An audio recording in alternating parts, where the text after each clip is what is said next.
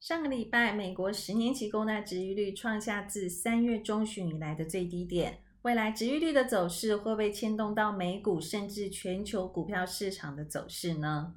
中国企业滴滴出行在美国上市的第二天，中国政府就下架了它的 App。这个举动会不会影响到中概股未来到美国上市的意愿呢？大家好，我是版主，欢迎收听七月十二号到七月十六号的版主投资周报。今天要跟各位分享的三个主题，第一个部分一样是影响到未来投资市场的主要新闻事件；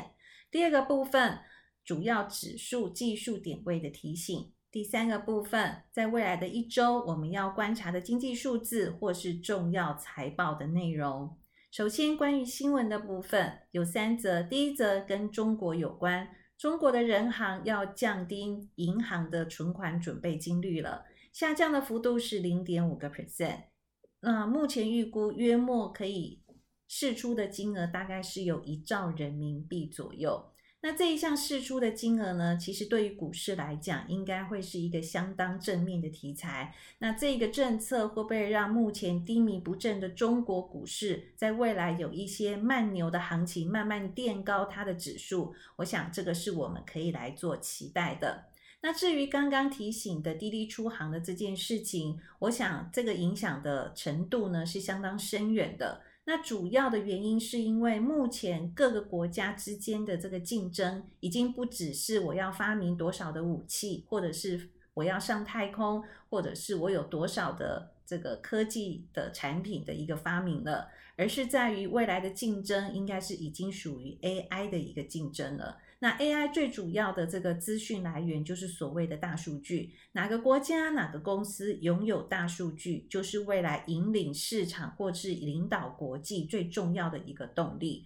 所以呢，中国的企业如果到美国上市了之后，只要美国的监管单位要求中国的企业必须要拿出相关的数字来。给美国政府的话，中国的企业是没有办法拒绝的，所以中国政府就下了这这一个杀手锏哦。那这个杀手锏的部分，确实也让中国的企业目前看到大概有四到五家也开始公布了，他们会暂缓到美国上市的这个意愿。第二则新闻是跟美国科技类股有关系的，在上个礼拜五呢，拜登政府呢签署了一项行政命令哦，但是在这边跟各位伙伴强调一下，这个行政命令它并不是一个硬性的规定，而是拜登政府希望呢能够跟联邦政府机构呢一同采取一些政策，那这个政策的目的呢是希望呢。这些呃所谓的科技巨头的部分，因为他们现在不是寡占就是独占的市场，而寡占跟独占的市场其实是对消费者来说是相当不利的。他希望能够打破这一个对于消费者不利的一个状况，所以呢，他最主要的一个监管的方向呢，目前呢，第一个部分，他会降低这些企业的一个并购的一个案件。那被点名的这个产业呢，除了科技股之外，还有三个主要的产业，分别是银行、医药跟航运的部分，都是未来拜登政府希望跟联邦政府合手能够来加强审查的部分。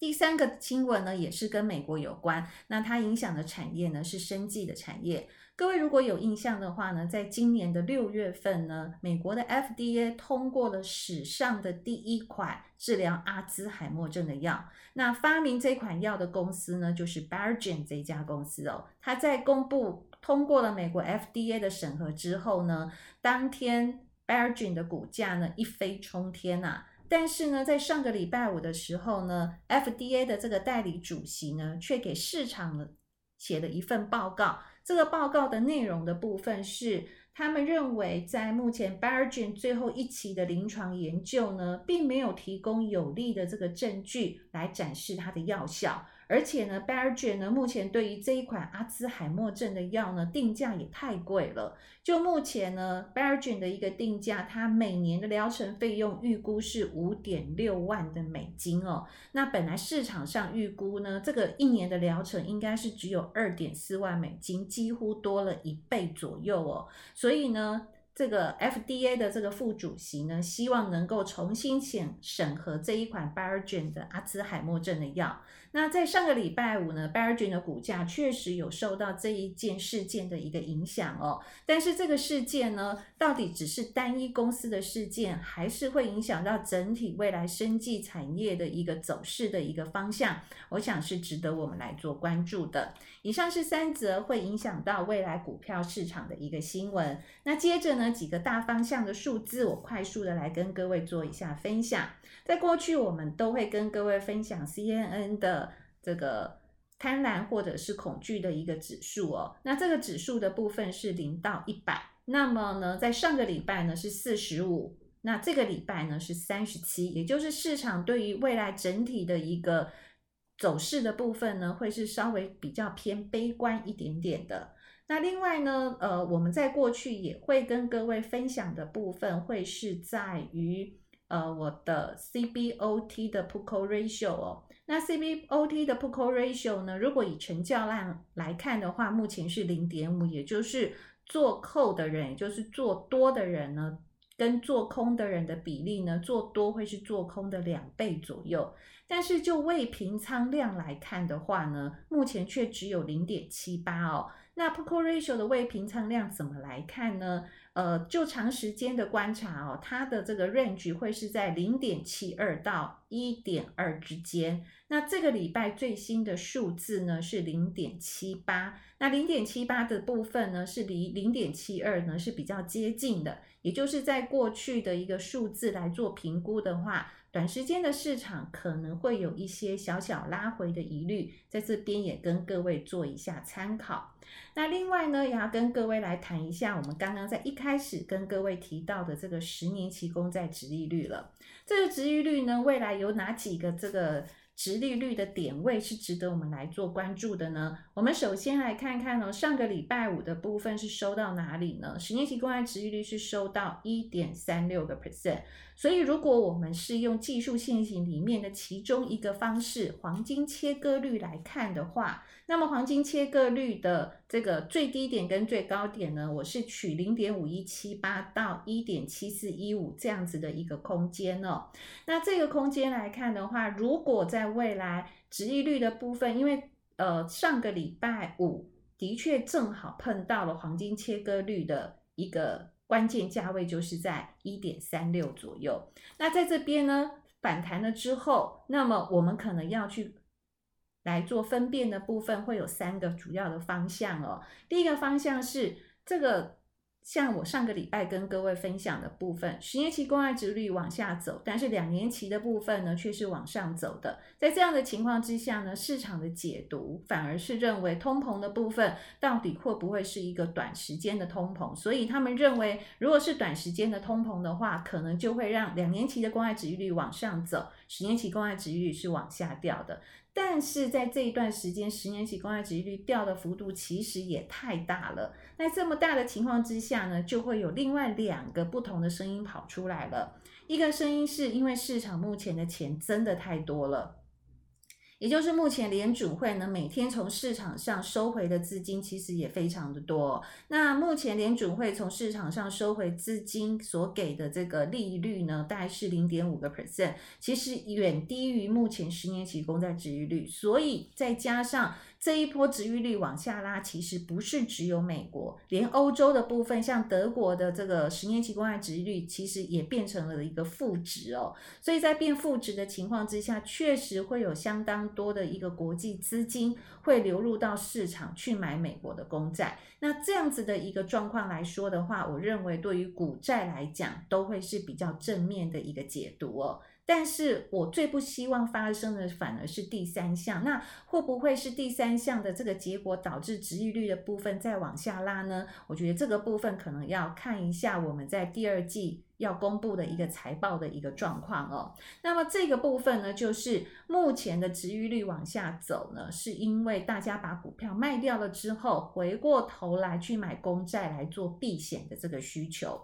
那如果是这样子的话呢，可能对于股票市场来说，就会有一些震荡的一个走势。那未来殖利率的部分有哪几个点位呢？需要各位来做观察。就是我刚刚所提醒的，如果我们用黄金切割率来看的话，下面的另外一个点位呢，就是一点二七四零。那另外，如果再往下打的话呢，也就是黄金切割率的零点五呢，就是一点一二九六。那如果是黄金切割率的零点六一八的话呢，就有机会来到零点九八五二。所以呢，各位在这几个点位呢，可能要多多关心一下十年期未来、十年期公债殖利率未来的一个走势哦。那如果是第二项，因为大家的这个殖利率都往下走，那美国十年期公债殖利率还是在比较高的地方的话，我们认为未来的股市虽然会有震荡，但是应该还是在股债齐涨的一个氛围当中。但如果是因为大家呃法人的资金在股票市场去做一段的获利了结，然后出来的一个现金现到十年期公债殖利率、十年期公债的这个地方来做避险的话，那么股市的这个波动幅度就会变得比较大了。所以呢，这两个部分都会导致十年期公债殖利率适度的往回拉。那这个部分呢，都会需要我们后续来做这个观察的部分。那么呢，上个礼拜五也是因为殖利率的部分呢，本来上个礼拜四殖利率是在一点二九个 percent，礼拜五的部分拉到了一点三六个 percent。所以呢，在上个礼拜五的时候，其实金融类股就一飞冲天啊，大概涨了二点五到三个 percent 左右的一个涨幅哦。但是这个金融类股呢，能不能够持续性的继续往上涨，真的就要看这个殖利率的一个走势，以及下个礼拜是美国金融类股的超级财报周了。那么超级超级财报周的部分，我后面会跟大家提醒有哪些公司要公布相关的一个财报。不过这呃整体。本身呢，呃，各个产业对于指数的一个贡献跟影响，我这边还是做了一个统计来跟各位来做一下分享哦。金融类股占美国标准普尔五百种指数的权重大概是十一个 percent，能源类股今年以来涨幅非常的大，大概涨了四成嘛，但是它对于标普的这个指数的贡献呢，大概只有二点八个 percent。那真正贡献最大的，其实还是在所谓的。FAAMG 这五只的个股哦，这五只个股的部分占标普五百指数的权重就高达了二十二个 percent 左右。所以呢，既然科技类股目前来看还是相当的重重中之重的一个带领的族群哦，所以我们就先来看看整体的这个现行的部分哦，有哪些我们必须要关注的一个重点。首先，我们还是来看一下美国的这个科技类股 Nasdaq 指数哦。Nasdaq 指数的部分呢，目前看来是最漂亮的，也是最健康的，也就是它的均线多头排列，扣底值是没有问题的。那么七月八号呢，那一天各位有没有印象？美国的股市因为很害怕 Delta 病毒会影响到美国经济的复苏，所以那一天呢，大跌做收哦。但是呢，它七月八号虽然有下跌，但是并没有跌破六月二十八号的大量的低点哦。所以就目前来看的话呢，短时间之内，Nasdaq 指数没有什么太大的问题。就日线的角度，但如果我把这个线型的部分拉到周线的话呢，这个周线的部分呢，目前有一个小小的瑕疵，也就是 MACD 的这个走势跟 Nasdaq 走势是有一些背离的状况。那在过去的经验呢，只要是背离，可能就会有拉回的这个机会。但是什么时候拉回，拉回的幅度有多少？这个部分并没有一个定论，只是只要背离，它就有可能会拉回哦。所以这个部分呢，各位只要放在心上就好了。那就周线的部分呢，目前还是持续的一个多头的格局。那么另外一个小小的瑕疵就是上周整体的量能在周线的表现上面是稍微少了一点哦。但是这个部分应该不至于影响到整体指数的一个走势，会有太大幅度的一个影响。那这是针对于 Nasdaq 指数的部分。那接下来我们来看一下费城半导体哦。其实这一波的上涨呢，就科技类股来说的话，费城半导体是比 Nasdaq 指数还要再弱一些些的哦。那这个弱势的部分呢，可能还是要再看一下哦，因为现在呢，它呃在七月八号，就是我们刚刚提醒 Delta 病毒大家很担心的那一天，七月八号那一天，费城半导体呢确实是有跌破月线的。但是礼拜五七月九号的部分呢，它是有站回，而且呢也回补了七月七号跟七月八号这两天当中的向下的一个跳空缺口哦。那目前的 K D 值呢，它是交叉的，那也是向上的一个格局哦。那么十日均线呢，它是在三二零八点五三哦。那目前。可能我们要观察的部分是费半能不能站上这个十日均线哦。那还有第二个部分就是 MACD 的部分是不是能够翻正？那么费半跟 Nasdaq 目前一样的一个瑕疵是在于它的周线的 MACD 跟费半的走势也是一个背离的情况。这是针对于科技类股的部分。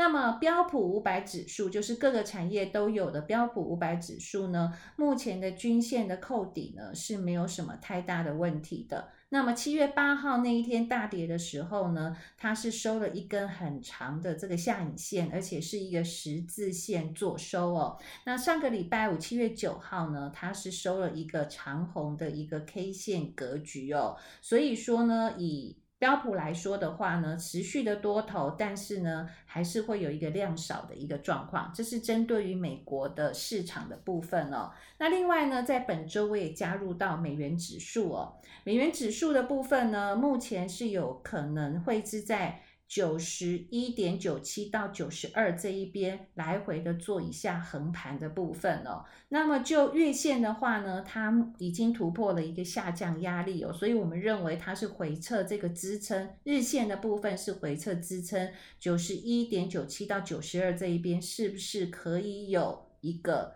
支撑的一个状况？如果有的话，美元指数在。加上十年期公债殖利率还是比其他国家的殖利率来高的情况之下，其实就周线的一个角度来看的话，它的 W 底已经完成了。所以美元指数就目前看来呢，短时间之内除了横盘，如果没有跌破九一点九七到九二的话，就有机会持续性的往上走。那我们刚刚提醒 Bargain 嘛，那我们也看一下美国的 NBI 指数哦。美国的 NBI 指数呢，七月八号的回测，它并没有跌破半年线哦。那目前半年线呢是在季线之上的，但是季线的扣底值是有利于季线向上突破半年线的一个走势哦。那如果是短时间的均线往上突破这个。长时间的均线的话，就是所谓的黄金交叉哦。但是呢，它还是要有再上攻的机会，才有可能能够再站上十日均线哦。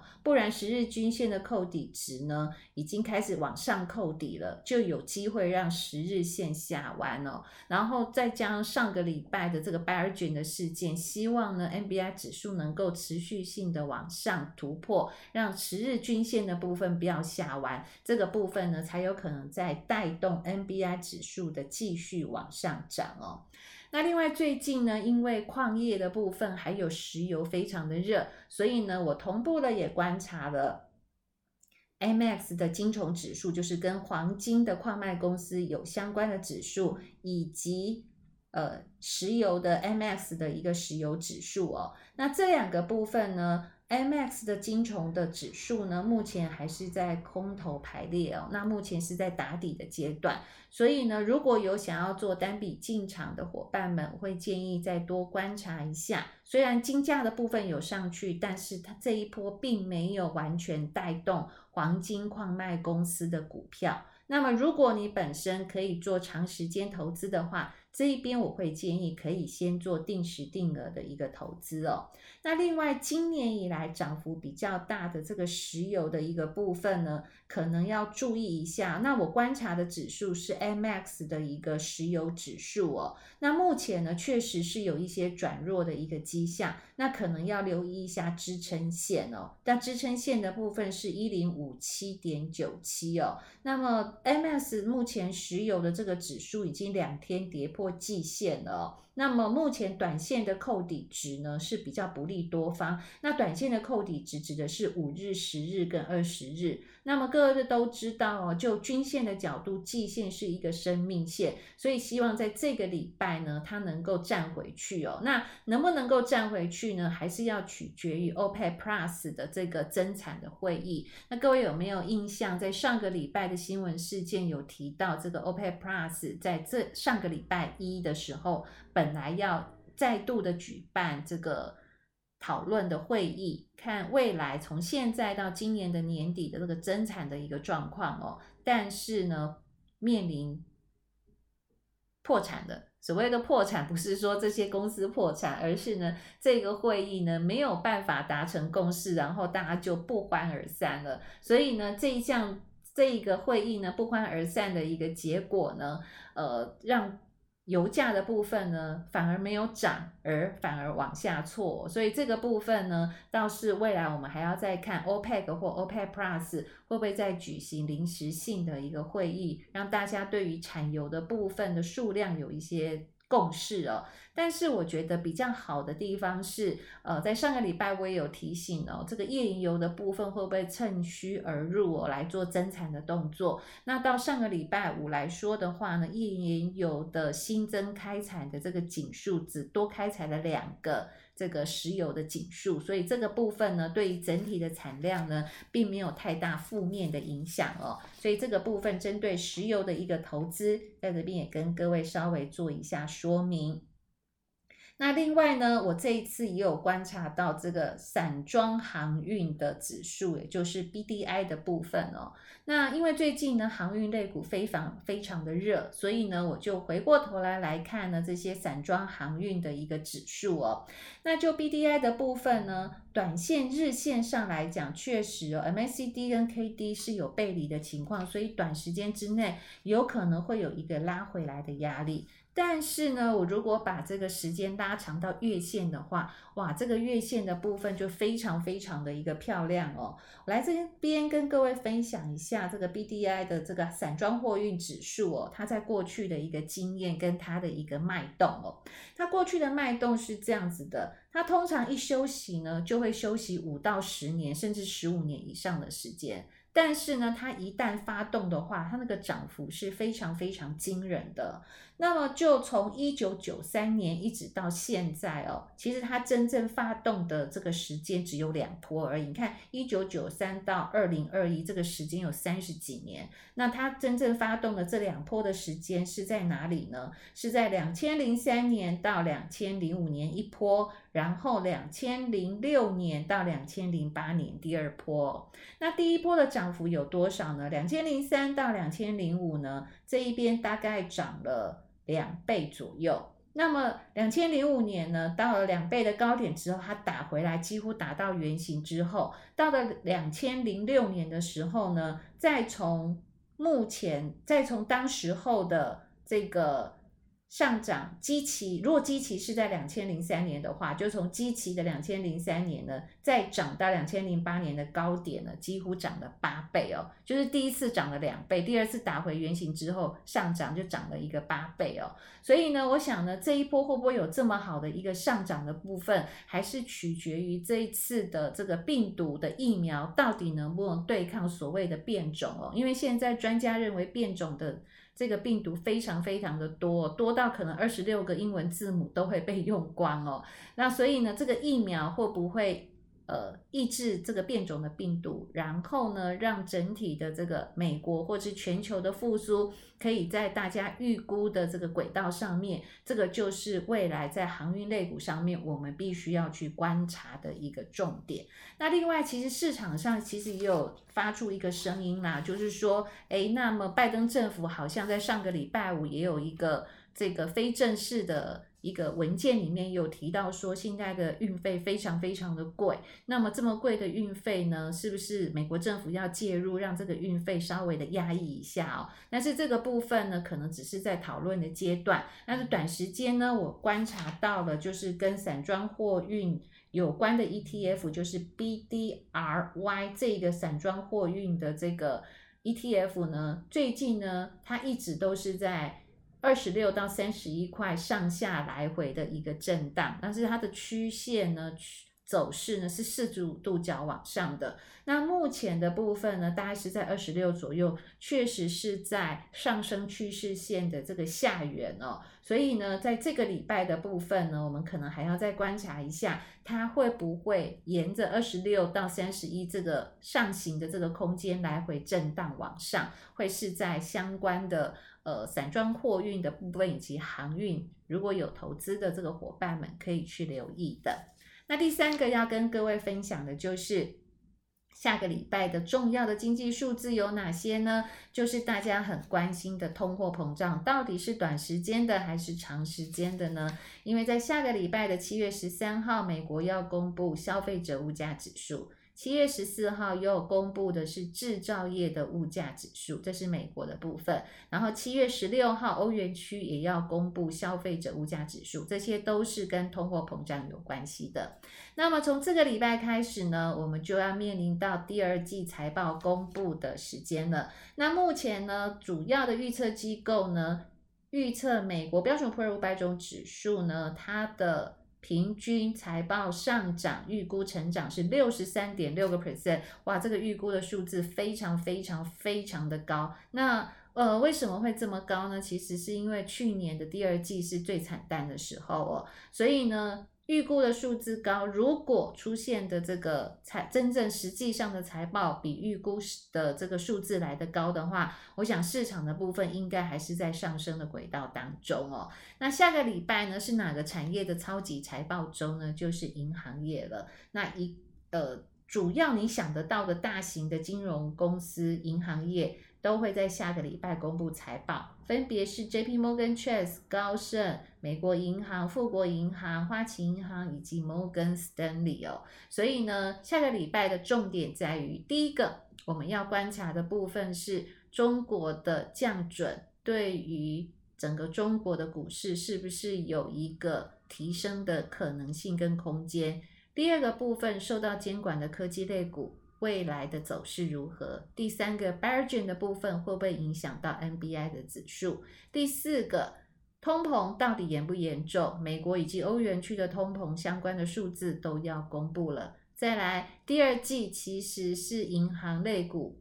金融类股上涨最旺盛的一个季度，但是上涨这么旺盛的情况之下，那么它的财报状况到底是不是值得我们再度的回归？到金融类股的投资呢，我想是在这个礼拜七月十二号到七月十六号我们要观察的重点了。那以上是我本周的报告，谢谢您的收听，我们下次再见，拜拜。